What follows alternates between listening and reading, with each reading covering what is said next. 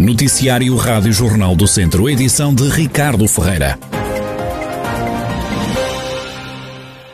Mais de meia centena de bombeiros estão envolvidos no combate a um incêndio que lavra nas instalações da extinta empresa Frutas Douro Sul em Lamego. O fogo teve início às 11 e um quarto da manhã.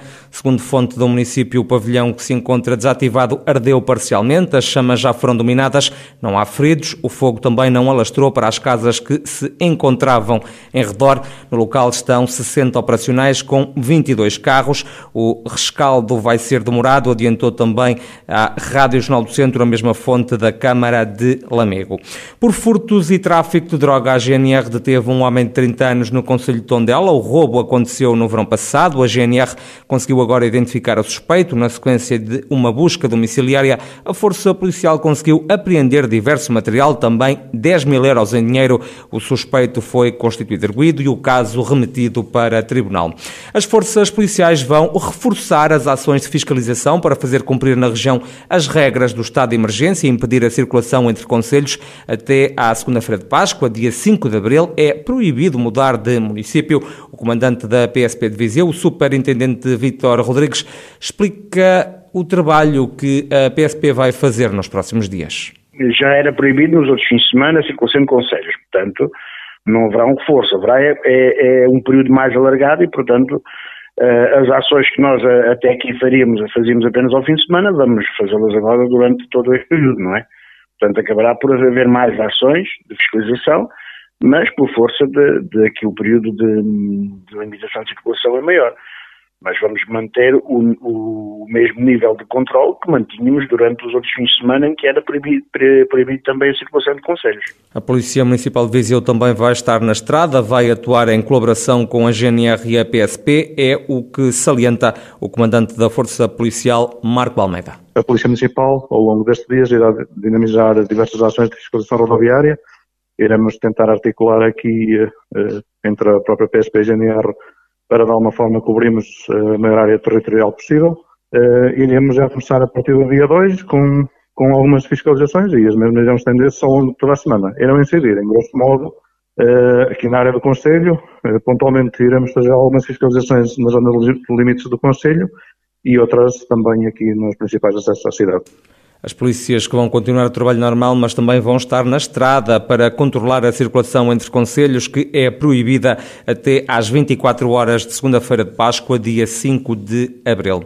Em Carral do Sal têm aumentado quase diariamente os casos de Covid-19, uma situação que está a preocupar o presidente da Câmara. A Rádio Jornal do Centro, Rogério Abrantes, explica que se tratam de infecções que se registaram em duas famílias. É bastante preocupante, não é? Nós, felizmente, no, no Conselho tínhamos já uma semana praticamente zero, é? e numa semana passámos de zero para 14. Portanto, é, começa-nos a preocupar bastante. No entanto, para já, eh, também é um facto que está focado eh, praticamente em duas famílias, o que eh, também nos deixa um bocadinho mais à vontade. Esperemos que, portanto, não haja, não venha a haver, através dessas duas famílias, um maior contágio com pessoas com quem possam ter estado. Está a ser tudo controlado e, enfim, vamos acompanhando no dia a dia para ver o que é que acontece.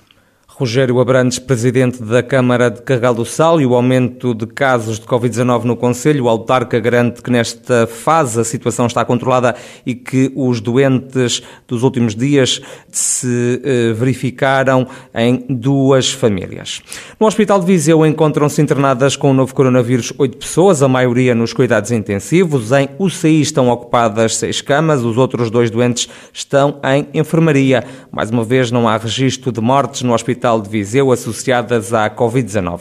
Viseu que volta a ser a cidade do país com mais qualidade de vida. Leiria e Braga completam o top 3 de um estudo feito pela DECO, a Associação de Defesa do Consumidor. Foram ouvidos 3.500 cidadãos. Os habitantes de Viseu são os que se encontram mais satisfeitos com a cidade onde vivem, como explica Bruno Santos, da DECO Proteste É inquestionável, eu diria, eh, se analisarmos os 10 eh, parâmetros eh, que sujeitamos à avaliação dos habitantes de 12 cidades portuguesas, que Viseu é, claramente a cidade com melhor qualidade de vida. Domina, eu diria que até se destaca relativamente até um segundo lugar, digamos assim.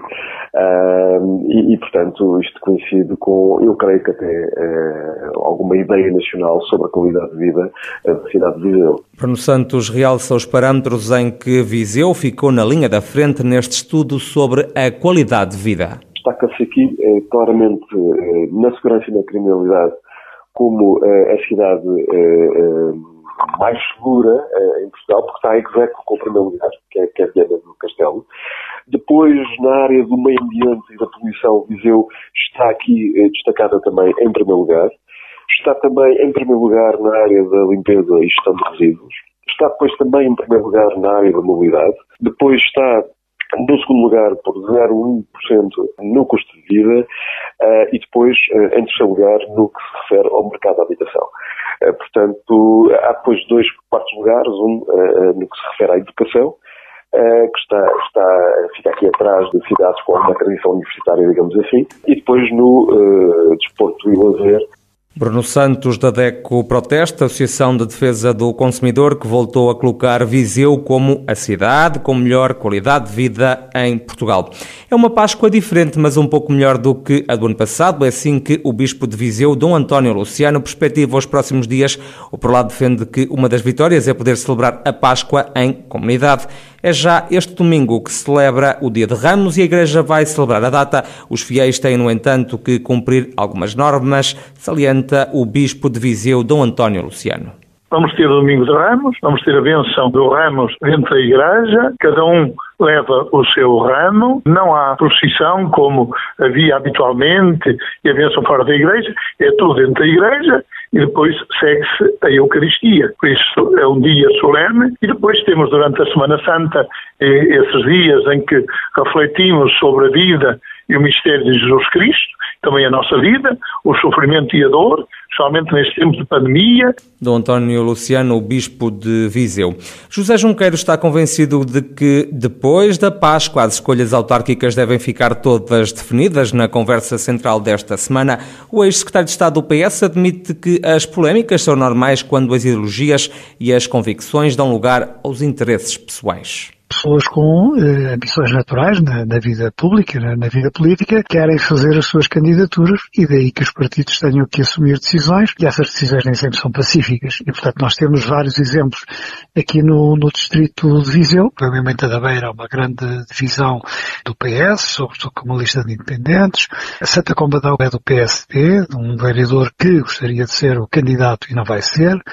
Vila Nova de Paiva, o Presidente da Assembleia Municipal pelo PS, que já tinha, aliás, feito candidaturas para outros partidos, vai ser, ou pelo menos eh, é assim que está encaminhado, o candidato à, à Câmara do PSD, mas a Conselhia do PSD não quer. No fundo, as pessoas eh, situam-se muito bem eh, no primeiro lugar ou no poder de qualquer maneira. Análise política de José Junqueiro na edição desta semana da Conversa Central central da Rádio Jornal do Centro que aborda muitos outros assuntos.